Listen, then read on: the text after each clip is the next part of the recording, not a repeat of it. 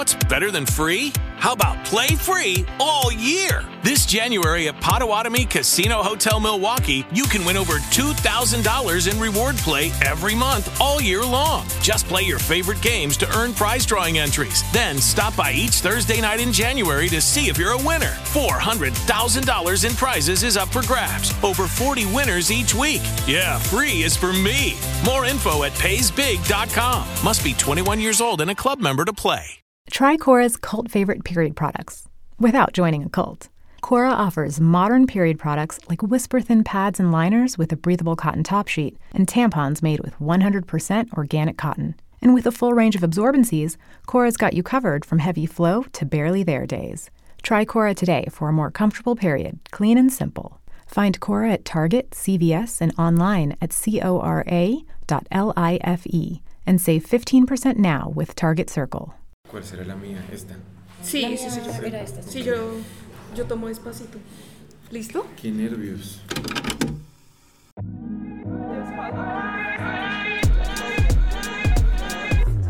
Las mejores conversaciones son las que tenemos en la sala de la casa o en el cuarto de una amiga. Marica, ya.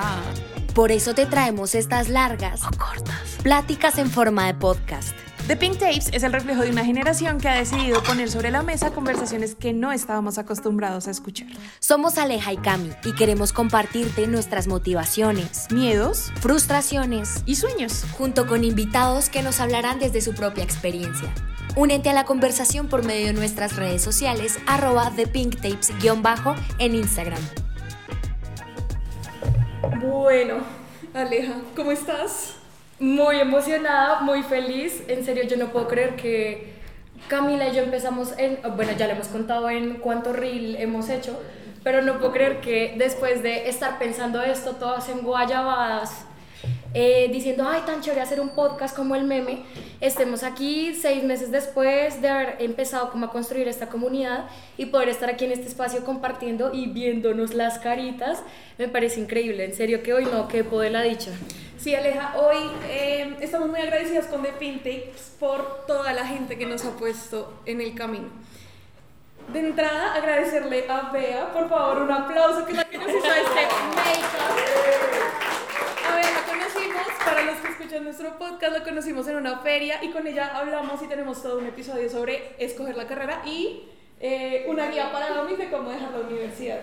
También, ay, sí, Aleja, por También favor. estamos aquí con nuestra sensei, ah, con Gaby, que también tenemos un episodio hablando con ella de finanzas y de creer y apostarle a los proyectos de uno, que básicamente es uno de los motores por los que hoy estamos haciendo esto, como que nos atrevimos a dar este paso, a no o sea, salirnos pues del audio en Spotify y estar aquí presentes. estar aquí. La idea de este podcast se la debemos hoy a Gaby. Por favor, un aplauso.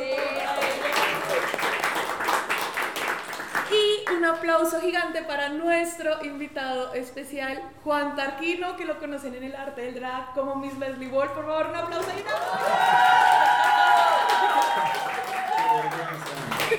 ¿Cómo estás, Juan? Muy bien. ¿Me escuchan ahí? Sí, yo creo que sí. Sí. Eh, bien, feliz, nervioso. Yo siento que esto es otra salida del closet más.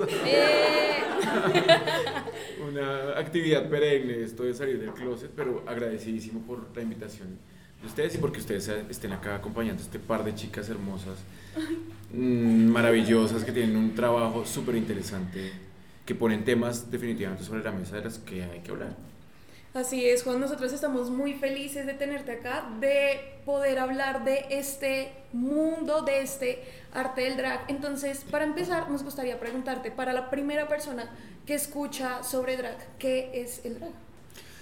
Hmm, Bueno, estamos en una en un momento difícil de esa definición un poco, ¿saben? Porque eh, hay tantas definiciones de qué es el drag como drags en el mundo, ¿no? Antes eh, hay algunas teorías que inscriben el drag como una ramita, un hijo, una hija del teatro, ¿cierto? Eh, de todo este momento histórico que todos, todas y todos conocemos. eh, que no era posible que una mujer se subiera a un escenario, entonces agarraban a los chicos más afeminados o, femeni- o femeninos eh, y los vestían de mujeres.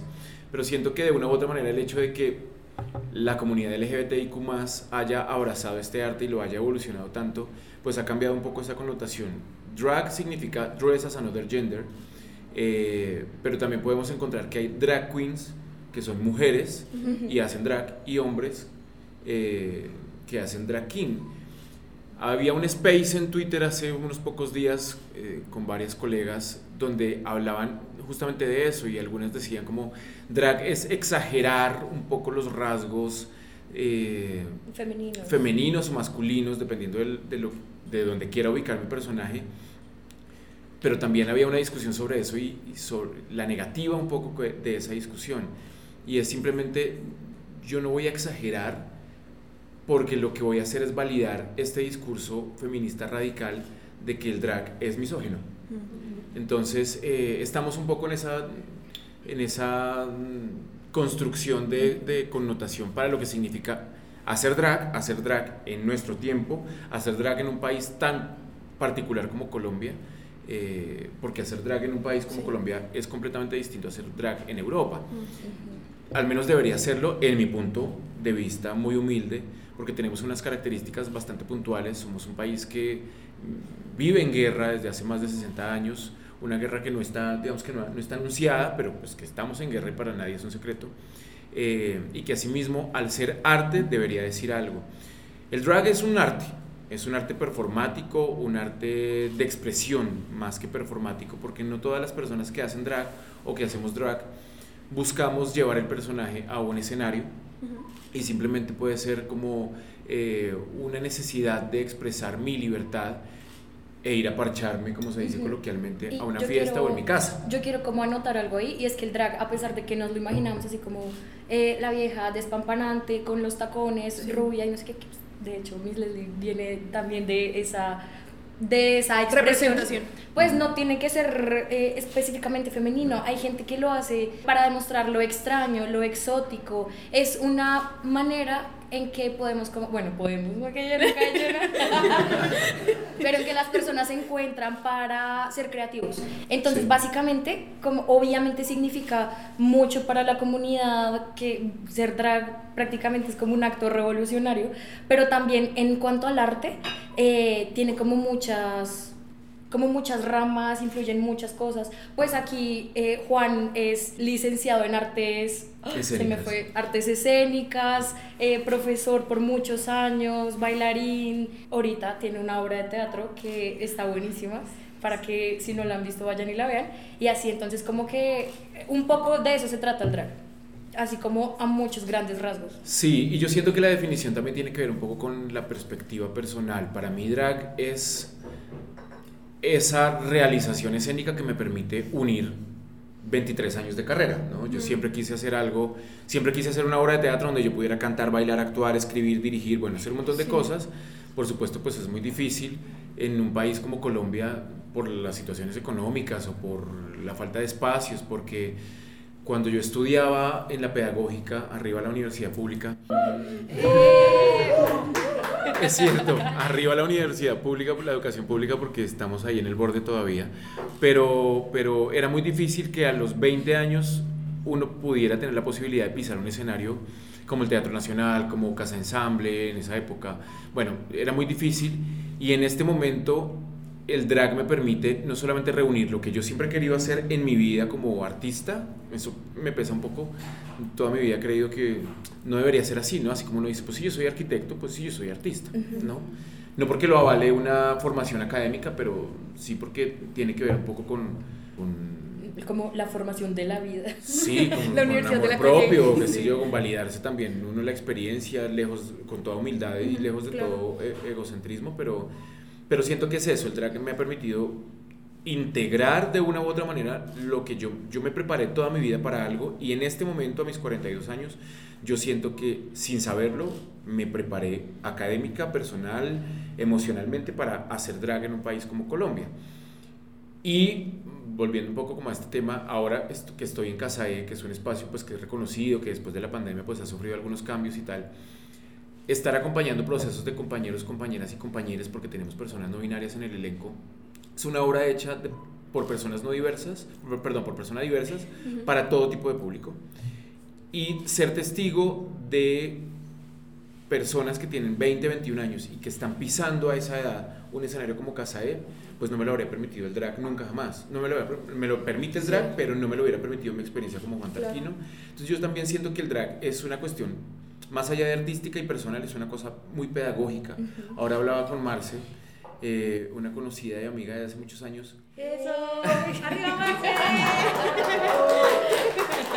que compartimos carrera y tal y somos colegas. Yo decía, claro, yo hace mucho tiempo no hago pedagogía en el aula, pero para mí el drag se convirtió en un ejercicio pedagógico también. Totalmente, y más si nos cuentas como que acogen también a estos chicos que están empezando a descubrir su identidad y su personaje, entonces maravilloso. Pero me quiero devolver un poquitico y es cómo nace el personaje de Miss Leslie Walt.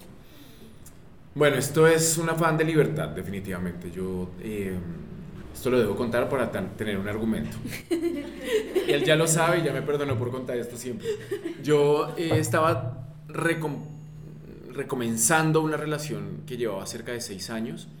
Yo llego de Argentina, de vivir cuatro años en Argentina, y voy a una fiesta, a una viewing party de Oh My Drag y eh, uno de los productores se me acerca y me dice, oye, me dijeron que tú eres actor, que eres profesor, bailarín, tal, ¿no te gustaría trabajar con nosotros? Eh, y como montar, coreógrafo. Como coreógrafo y montar algún show con nosotros. Obviamente, bueno, bendito sea Dios. Y eh, pues yo, le, yo lo acepto, empiezo a montar el show con una drag local. Eh, y es un ejercicio y unas preguntas que uno se hace normalmente cuando dirige una puesta en escena y es, ¿cómo lo haría yo? ¿Qué haría yo? ¿Desde dónde me pararía yo? Es ponerse un poco en los zapatos de la otra persona. Ese año cumplo 38 años y digo, voy a hacer una fiesta drag.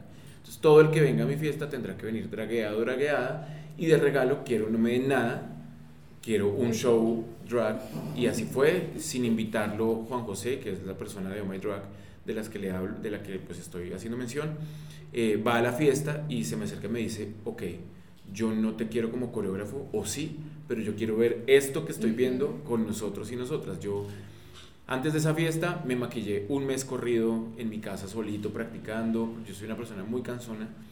Eh, me busqué el nombre de mi personaje, eh, como que la esbocé un poco con una referencia muy grande de Jim and the Holograms, una tira para las personas que son muy, muy jóvenes, no la van a entender, una, una caricatura, no sé, un cómic donde ella era una chica normal, tranquila, común, y cada vez que se tocaba un arete se convertía en una estrella de rock.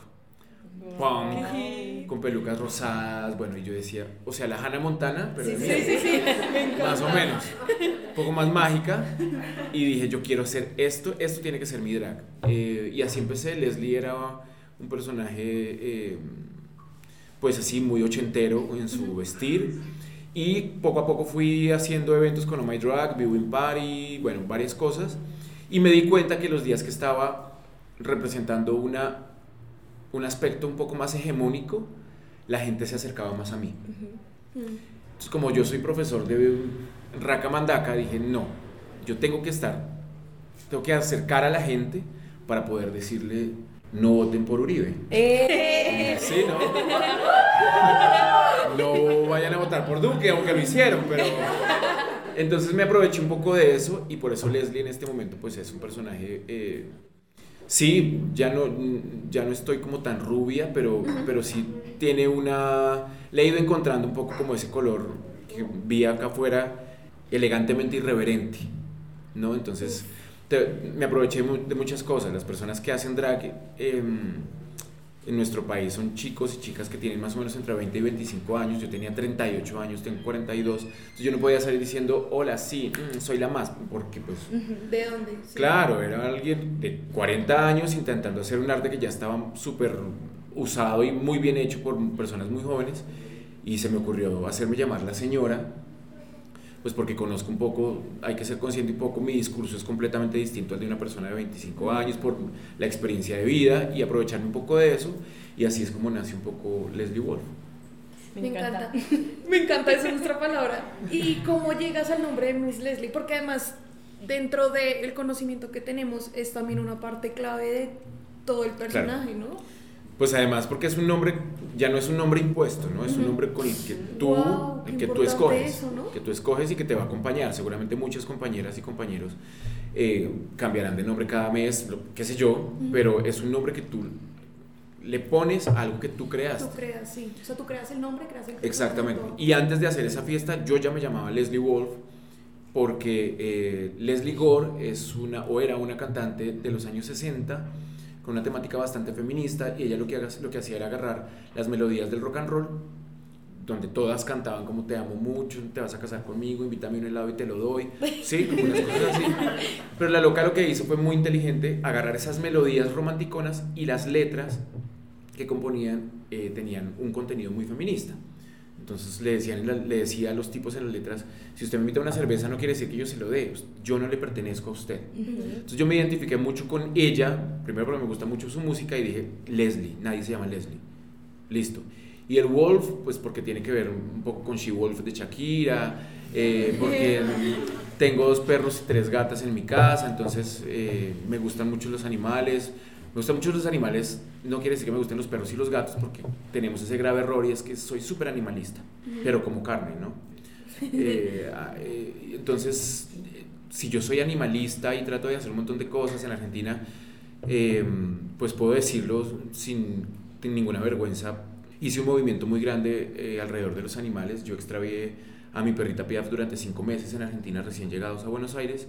La encontré y vi 122 perritas buscándola fui a ver 122 perras y decía, no, era, no es la mía, pero no era solamente no es la mía y me voy, sino, que no es la mía. también está perdida. No es la mía, listo, y me aproveché de los 40 mil seguidores que tenían en Facebook, en esa época eran un montón y en Twitter y lo que y le, le, encontré a su familia y además le encontré casa a las que no tenían familia. Entonces digamos que hay algo muy muy desde lo animal ahí también conmigo. Y además me encanta porque el wolf como que o sea ha estado inconscientemente en tu vida a lo largo o sea siempre ha estado ahí sí es que tiene muchas connotaciones desde cosas muy serias como lo que les acabo de contar o que para mí son serias hasta cosas muy ridículas como en esa época que yo empecé a hacer drag hace muy poco cuatro años todas en sus presentaciones decían como, y yo soy la más perra, soy perrísima, soy súper perra. Y yo decía, yo, yo un viejito que me va a poner a decir,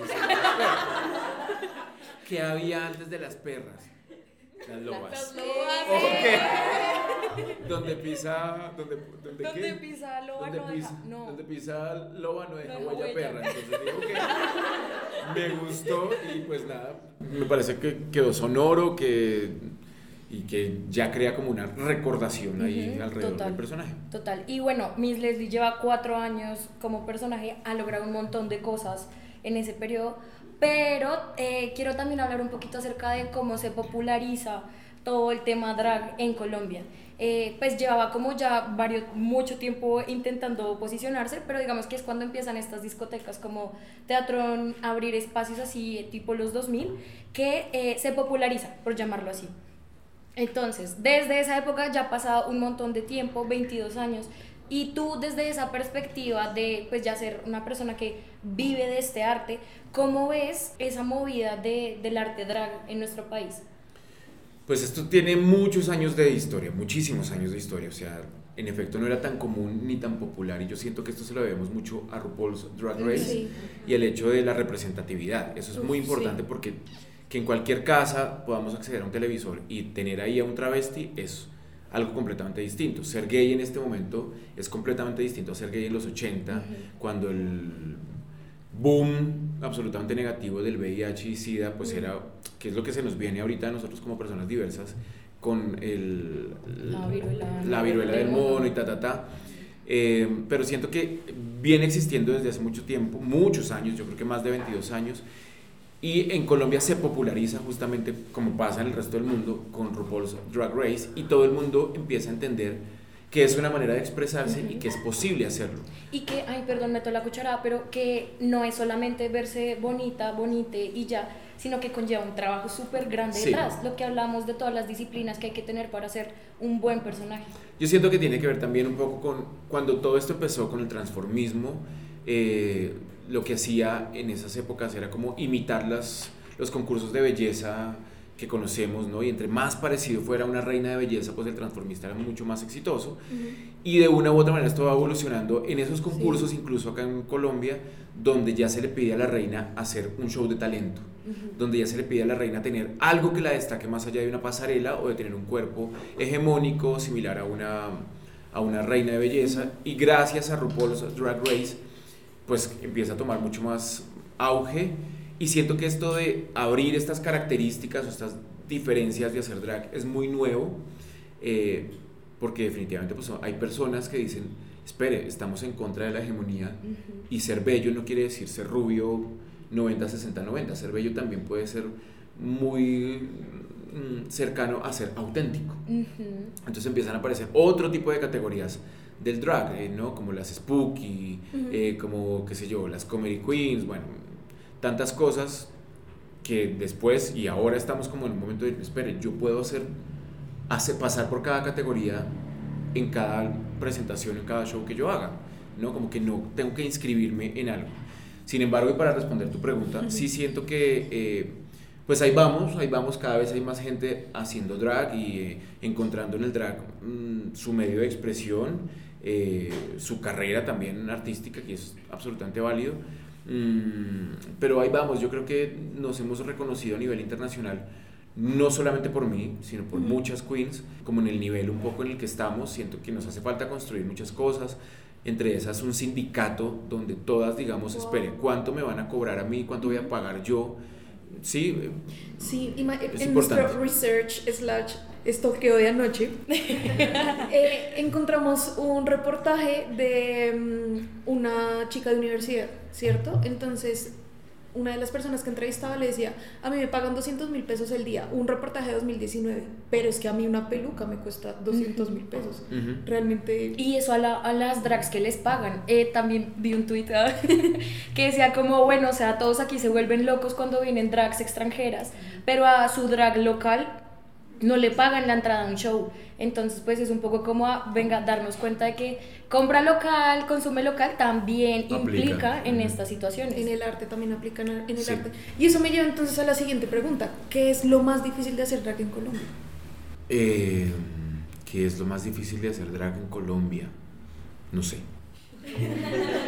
No sé, yo, yo, es que ese discurso de eh, el dinero avalaría el hecho de que cualquier persona que me esté escuchando le diga a su hijo no estudiarte, porque de qué va a vivir, ¿no? Entonces, ¿qué es lo más difícil?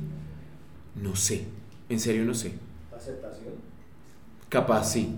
Capaz tiene que ver con la aceptación, pero estaba pensando en... Hello, it is Ryan, and we could all use an extra bright spot in our day, couldn't we? Just to make up for things like sitting in traffic, doing the dishes, counting your steps, you know, all the mundane stuff. That is why I'm such a big fan of Chumba Casino. Chumba Casino has all your favorite social casino style games that you can play for free anytime, anywhere with daily bonuses. That should brighten your day a little. Actually, a lot. So sign up now at chumbacasino.com. That's chumbacasino.com. No purchase necessary. BDW, void were prohibited by law. See terms and conditions 18 plus. Eso, de hecho, no les terminé de contar. Cuando yo empecé a hacer drag, esa, esa relación no se reinició porque a él le molestó que yo hubiera empezado a hacer drag. Entonces, un mal parido. Ahora baila para mí. Ah. Arróbelo, mentira. Pero, eh, pero eso es bonito ver también cómo la gente cambia un poco desde su proceso, ¿no? Eh, yo no tengo por qué meterle en los ojos a nadie que hacer drag está bien. Cada quien tiene su proceso y si quiere seguir en la ignorancia está bien. Yo voy a seguir tres escalones más arriba y esas personas van a seguir abajo diciendo, uy, es terrible, ¿no? ¿Qué es lo más difícil, chicas? No sé. Eh, sí, yo creo que nos hace falta espacios seguros, espacios donde podamos ser y se nos pague bien. A veces le echamos mucho la culpa al productor pero entendemos que el productor trabaja un poco con su billetera y decir, pues no voy a contratar a Camila porque por Camila le no, nadie me compra la boleta, pero sí voy a contratar a Pepita porque Pepita tiene un reconocimiento. Entonces, la culpa es del productor o del público. público. Sí, eso es complicado. Eso es complicado y lamentablemente, pues hay que tener un nivel de exposición como para poder pararme y decir, voy a cobrar tanto, ¿no? No solamente porque una vez vi un tuit súper violento en contra de un productor donde él se quejaba un poco, como que difícil hacer este tipo de arte en Colombia, ta, ta, ta, es difícil y tal. Y una drag le respondía, nadie te obliga a hacerlo, nadie te obliga a organizar estos eventos. Yo quise responderle a esa drag y lo hago ahora en este podcast. Tú que te quejas tanto porque no te pagan lo que nadie te obliga a hacerlo, bebé. No lo hagas. Sí, yo siento que tiene que ver un poco con eso y pues siento que la única manera como para tener, decir, decirle a la gente, apoyen el drag local, es solamente decir, apoyen el drag local o hago algo para demostrarle a la gente que finalmente es gracias a ellos y ellas, por quien yo puedo estar comiendo o no, es te voy a demostrar que puedes apoyarme, dame la oportunidad. Sí, o sea, le voy a dar algo para que me pague. Claro, es un trueque, es un trueque. Uy, y me surgió otra duda. Llevas relativamente poco haciendo drag, ¿cierto?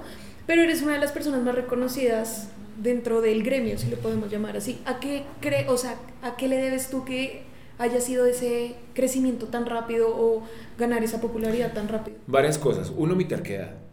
Lo que pasa es que yo soy una persona muy complicada y lo que yo no logro, me lo invento. O sea, yo... Mi novio hace poco me dijo, ojalá la escuche, eh, te hace falta un propósito. Entonces yo le dije, yo pensaba, mi propósito no es físico, no, mi propósito no es tener una casa, un carro, una... No, pero tengo un propósito, que no se lo tengo que andar contando ni a mi novio ni a nadie, tengo un propósito. Y yo soy muy obstinado, entonces soy muy terco, entonces mi propósito era poder vivir del drag. En este momento es un privilegio que estoy teniendo y que no solamente debería tener yo, sino todas las personas que se dediquen no solamente a hacer drag, sino a ser artistas en un país que necesita arte. Dos, la pandemia me ayudó mucho, mucho. Yo en la pandemia estaba trabajando como profe en un colegio, era muy infeliz. Eh, en ese colegio, no como pedagogo, era muy infeliz. Eh, um, y yo todos los días me maquillaba para hacer TikToks. Todos los días. O sea, el TikTok más ridículo, ese era para mí. Porque necesitaba generar llamar la atención. Yo soy una perra de la atención. una loba. Una loba. Total, todos y todas. O sea, hay gente que dice, yo subo una foto en calzones a Instagram, pero es que yo no quiero, no necesito la aprobación de nadie. Entonces no la subas. Todos queremos que alguien nos diga, wow. Todos, ¿no? De una u otra manera. Ahora, que hay gente que se pasa de verga, perdón, me ponen un pitito, pero... no, no, no, tranquilo. Pero, pero todos buscamos aprobación de la gente, de una u otra manera, porque no, eso tenemos que revisarlo, porque no somos suficientemente inteligentes emocionalmente para decirnos, nosotros y nosotras mismos mismas, decir, hola, yo soy una chimba. ¿Sí? Entonces, eh, siento que tuvo que ver un poco TikTok. Gracias a TikTok, pues me empezaron a llamar un montón empresas y marcas para trabajar conmigo y ahí viene Love for the Arts, que es un reality digital que yo hice en plena pandemia, eh, que me permitió en este momento, pues eso, eh, firmar con Vogue para que hicieran un reportaje conmigo, trabajar con otras marcas y poder parármele a un productor de cualquier parte de Colombia y decir, eh, tú pagas 150, besito y chao. Adiós. Adiós, papá. Creo que, creo que tiene que ver un poco con eso, pero porque no es gratuito, o sea yo siento que el privilegio es un privilegio, uno tiene que, no puede desconocer el privilegio, pero hay privilegios. Yo no soy una persona que viene de una familia millonaria, de hecho, ni siquiera la clase media dejó de existir en este país hace muchos años, pero, pero somos, unas, somos personas que han trabajado muy fuerte por, para tener, qué sé yo, el sofá que tienen en su casa. O poder decir, voy a darme el lujo de tener tres gatas y dos perros, y que iban muy bien pero sí siento que ese privilegio que tengo yo no fue gratuito. Yo no me paré un día y dije, ok, eh, qué sé yo, eh, Adidas, ¿me contratas? Eh, Aso Bancaria, listo, me contrató. Fue algo que también tuvo que ver con el hecho de maquillarme todos los días, de subir contenido todos los días. En pandemia nadie me va a ir a ver a un show, entonces voy a llegar al fucking celular de esas personas de la mejor manera, generando contenido y creo que tiene que ver un poco con eso, con que soy muy disciplinado. Exacto, a eso iba, a la disciplina y a la constancia. Bueno, yo quiero también aprovechar este momento, ya que estamos todos aquí, a que si alguno de ustedes tiene alguna pregunta, se le ocurre algo que quiera compartir en este momento, están también bienvenidos a hacerlo. Hola. Pasito, por favor. eh, ya en el performance, en llegar a ser la mejor drag queen de la historia, ¿qué es clave? Entonces estaba pensando en la voz, eh, el, tema de bailar bien, de moverse bien, ¿qué, cuáles son las claves, digamos, técnicas eh, para quien quisiera estar también en algún momento eh, convertido en drag queen, claves, claves del éxito. Claves para hacer... Tengo varias respuestas frente a eso. Una es que no es necesario hacer un performance para hacer drag. O sea, puedes hacer drag para salir de fiesta o quedarte en tu casa y verte al espejo, que es lo que al menos la mayoría de hombres diversos hicimos con la ropa de nuestra mamá y nos maquillamos inmundo a los 8 años y sentíamos libre, pero además llegaba la mamá y uno pagaba escondero a peso para, porque era algo malo, ¿no? Ahora, ¿qué quieres tú y qué, qué buscas tú al hacer drag? Eh, y mi respuesta es bastante académica y es prepararse. O sea, es prepararse y conocer un poco cuáles son las habilidades. Yo sé que yo no tengo una elasticidad increíble, entonces tampoco me voy a botar al piso a romperme la cadera, porque pues el drag a mí cuánto me va a durar, cinco años más, y mi cuerpo cuánto tiempo va a estar conmigo. Entonces, ok, ¿qué sé hacer yo? Sé actuar, sé cantar, sé bailar, sé hacer pasteles, ¿qué sé? Y desde ahí como afinar un poco. Yo sí siento que tiene que ver mucho con la preparación y no me refiero a meterse a una academia o a estudiar. De hecho, yo maquillándome todos los días en mi casa me estoy preparando y estoy formándome como como artista, digámoslo de una u otra manera. Entonces, por eso mi respuesta como tan académica, porque yo sí creo que la formación, incluso empírica, pues lo va a llevar a uno muy, muy lejos. Em, yo siento que también, por último, hay que ser muy inteligente dependiendo de lo que tú quieras al momento de hacer drag. Y es, ¿cuál es tu factor diferencial? Mm. ¿Qué es lo que te diferencia de toda la gente que está siendo arquitecto en el mundo? Mm. ¿Qué es lo que te diferencia de toda la gente que vas a ser de todas las secretarias bilingües que hay en Bogotá. ¿Cuál es ese plus que tú le vas a aportar a lo que estás haciendo para que la gente diga, no voy con Cami, voy con Pepita? ¿Sí? Yo estoy trabajando en eso, no sé si esté trabajando bien, yo cometo muchos errores en mi vida, trato de no repetir los errores, porque hay muchos para cometer. Y pues para eso uno los comete, para saber qué sí, es lo que no tiene uno. el problema es repetir siempre el mismo, ¿no? Sí. Hay muchos errores para cometer. Eh, pero eso, estoy preparándome en muchas cosas. Yo tengo un, proyecto musical en este momento y estoy preparándome para eso. Mi sueño es normalizar el drag mucho más de lo que ya está. Yo siento que ese es mi propósito. Un saludo para mi novio. normalizar mucho, mucho el drag en espacios en Colombia donde el drag no ha llegado. Y que es como una lucha desde que empezó de desligar esta figura de únicamente la noche y lo clandestino, y sacarlo a la, a la luz del día. A mí me encanta, eh, no sé qué tanto tenga que ver, pero me encantó ver eh, a las bogueras en el paro nacional dándola toda, como mostrando este arte de la danza también como una expresión de rebeldía. Sí, claro. Sí, claro, de reverencia. Yo siento que el drag tiene que llegar a la televisión nacional a ser, qué sé yo, un Alejandro Riaño con famosos, entrevistándolos. Eso, ese es mi propósito. Y bueno, denme cinco años. Sí, ese, en cinco años nos vemos acá. Yo tengo una duda. Ojalá menos, sí. Ojalá menos, ojalá menos. Ahí vamos pisando la tele de a poquito.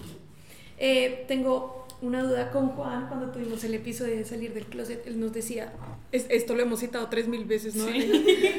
él nos decía, miren, no hay nada más difícil para una persona de la comunidad que tener que salir del closet todo el tiempo. ¿Cómo fue esa salida del closet tuya cuando decides quiero hacer drag?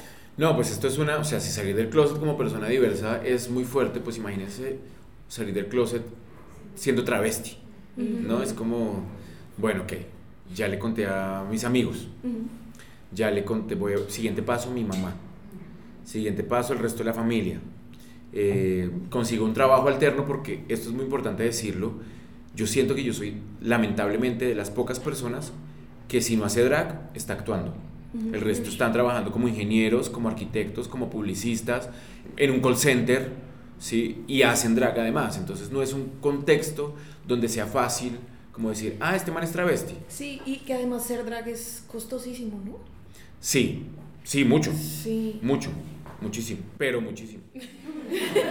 Entonces esto es una actividad constante de estar saliendo del closet todo el tiempo. Entonces llega una pareja nueva y es como, como, como putas le digo que estoy haciendo drag. En mi caso ya, pues ya, o sea, de hecho llegan a mí ya sabiendo que yo hago drag, pero... Eh, pero es una... Yo todos los días salgo del closet, o sea, saliendo de mi casa en un conjunto residencial del Polo Club donde se, le decimos con mis amigos Villarruga porque el más joven del conjunto soy yo. ¿No? Entonces, Llegó el carro que me va- de la productora que me va a recoger y sale pues esta hembra en tacones, no sé qué, y los señores me miran como, buenas tardes. Hola. Pero es el mismo man que sale en pijama a sacar sus perritos y todo el tiempo uno está esperando a que alguien le diga, sabes que entrégame el apartamento porque pues vayan a Chapinero. ¿No? ¿Y Eso alguna pasa. vez, alguna vez te has enfrentado a una situación así? Jamás porque yo soy una persona muy complicada. O sea, yo siento como profe, como actor, yo siento el lenguaje corporal y apenas toman aire digo, "Pe- espera. Sí, yo soy... A mí me gusta poner los puntos claros y nunca, nunca, jamás, jamás No sean me atrevidos. ha pasado. Sí, seguramente. Si yo tuviera 25 años me lo diría, pero... Claro. Eso es algo es- que leyendo también un poco... no-. Sí, sí, sí. Eh, en alguna entrevista decías como, bueno, yo puedo hacer lo que hago y ser quien soy libremente porque es que pues yo ya tengo X edad, yo ya soy como, pues, hecho y derecho. Es muy difícil. Y hoy también lo hablábamos con Cami como echando chisme. A veces es difícil uno tener eh, 20 y pico, 10 y algo y sentirse inseguro. Y como permitir que cualquier persona diga algo de uno y uno como silencio porque no sé qué, que es algo diferente a cuando ya uno tiene esta madurez emocional de decir, esta soy yo y nadie De aquí me va a venir a malas. decir lo contrario de Sí. malas. Sí, y sin embargo tú sigues aprendiendo, ¿no? O sea, también está bueno no cerrarse a decir, así soy yo, esta soy yo y qué hubo de malas. No. No, Eh, hay que me, entender refiero, poco- me refiero como a no dejarse, pues...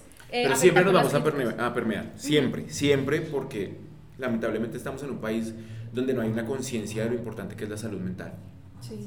Y siempre, siempre, siempre eh, estamos expuestos, expuestas a, a sentirnos vulnerables frente a un comentario que aparentemente y de dientes para afuera, pues hicimos, pero llegamos a la casa en la noche o en la mañana y decimos, puta, no tengo un propósito. ¿Sí me entienden? Sí. es, es, es fuerte porque no estamos, no tenemos una experiencia ni en el ADN, tenemos algo que nos eh, haya hecho fuertes al momento de, de asumir cierto tipo de comentarios. Yo creo que tiene que ver mucho con mi edad, con mi temperamento también un poco. Y yo siento que el día que me pase en que alguien me diga, no te arriendo más el apartamento porque eres travesti, pues me va a dar muy duro. Ahora, también está bueno reiterar un poco para despertar un poco la empatía en ustedes y en la gente que nos escucha en este podcast. Yo crecí en la pandemia porque vivía solo, porque tomaba mis decisiones, porque me pagaba mis cosas. Pensemos cuántas artistas drag vivían en su casa y tuvieron una experiencia absolutamente negativa porque me llegaba a mí los mensajes de gente diciendo, Leslie, ¿me puedes regalar sombras? A ti te está patrocinando una marca. Es que mi mamá se dio cuenta que me maquillo y me rompió todo. Es que mi papá me quemó las pelucas. No, no les estoy mintiendo. ¿Me entienden? O sea, es un privilegio que yo tengo por mi edad o por mi temperamento, porque no soy fácil, porque mi mamá...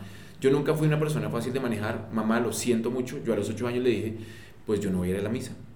Pues yo no creo en el Dios que tú estás diciéndome y no voy a ir. No voy a ir porque pues es que me siento culpable cada vez que voy a ese lugar. No voy a ir. Y a los 19 le dije, pues mi novia quedó embarazada, pero abortó. ¡Eh! Sí.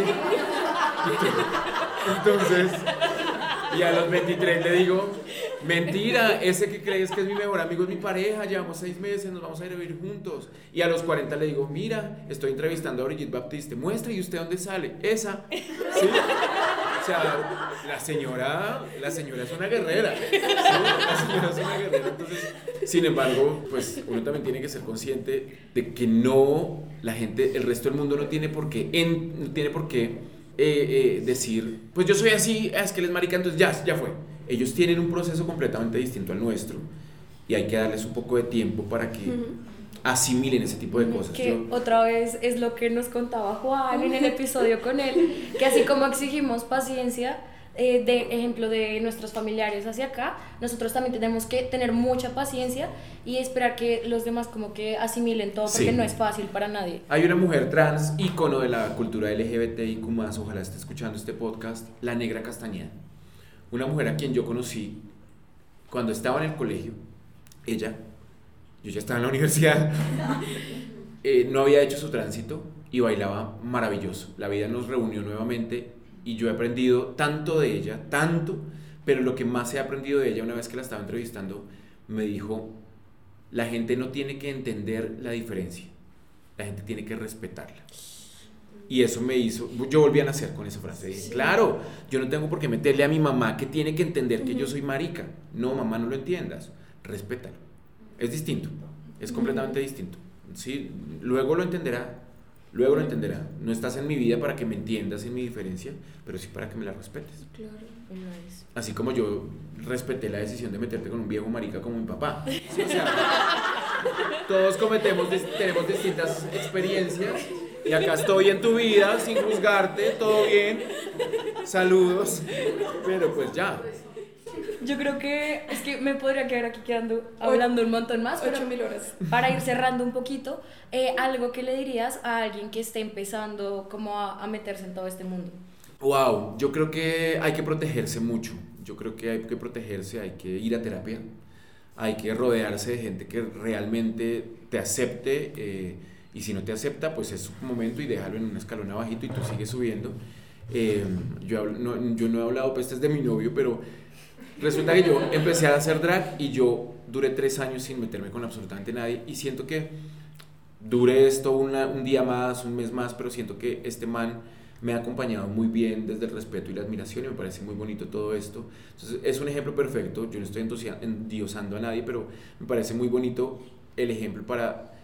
Hay que protegerse, hay que protegerse, más allá de que te aprendas a maquillar, te aprendas a, aprendas a bailar o abrirte de piernas, o sea, primero entender que no hay una sola manera de hacer drag, pero sí hay una manera de protegerse y es pensar que la gente que lo rodea a uno realmente merece estar al lado de alguien tan valiente como un travesti. Oh my mic God. drop.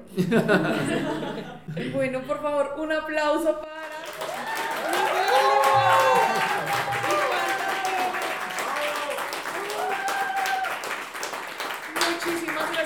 Por acompañarnos, por estar acá. Antes de ir cerrando, por favor, un aplauso también para Juanma, que estar acá.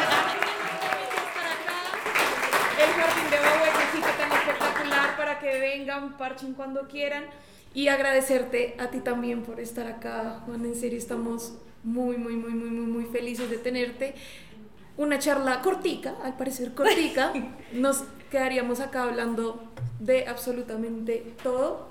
Pero gracias por contarnos tu experiencia, por contarnos tu opinión y esperamos que más personas se puedan acercar a todo este maravilloso mundo de el arte drag. Y para cerrar, por favor, invita a todos los que no pudieron estar acá, dónde te pueden encontrar, cuáles son tus redes sociales, cuáles son tus obras, dónde te pueden ir a ver, todo, todo. WhatsApp, cédula. Eh, no, gracias. Primero, gracias a ustedes por invitarme, a ustedes por escuchar tan atentamente, pues, este montón de cosas que uno dice un poco durmiendo y después dice, oiga, de verdad, como que tengo la razón. Eh, um, nada, gracias de verdad por esto. Eh, sí, invitarles con una última frase. Me encantan estas frases que uno aprende como de tanta gente que lo rodea.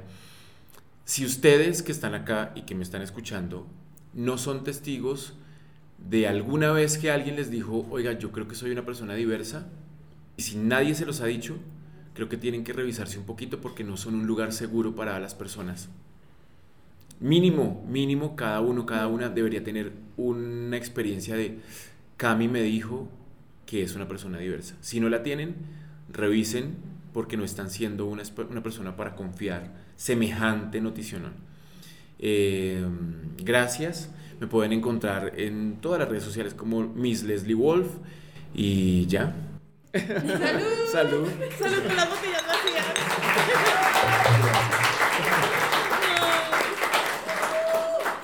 Bueno, a nosotras nos encuentran como arroba de pinktapes guion bajo, a mí como arroba guion bajo Ortiz Alejandra guion bajo. Y a mí como LG, raya el piso LDR, no pregunten por qué, simplemente el usuario. Y eso sería todo por ahora. Nos escuchamos en una próxima ocasión. Esperamos también vernos pronto en un siguiente evento. en un siguiente formato, porque vamos a seguir innovando con este formato. Esperamos una vez al mes vernos las caritas, porque es una experiencia religiosa, diría Ah. Enrique Iglesias. Así que, chao, chao, muchas gracias por acompañarnos. Muchas gracias.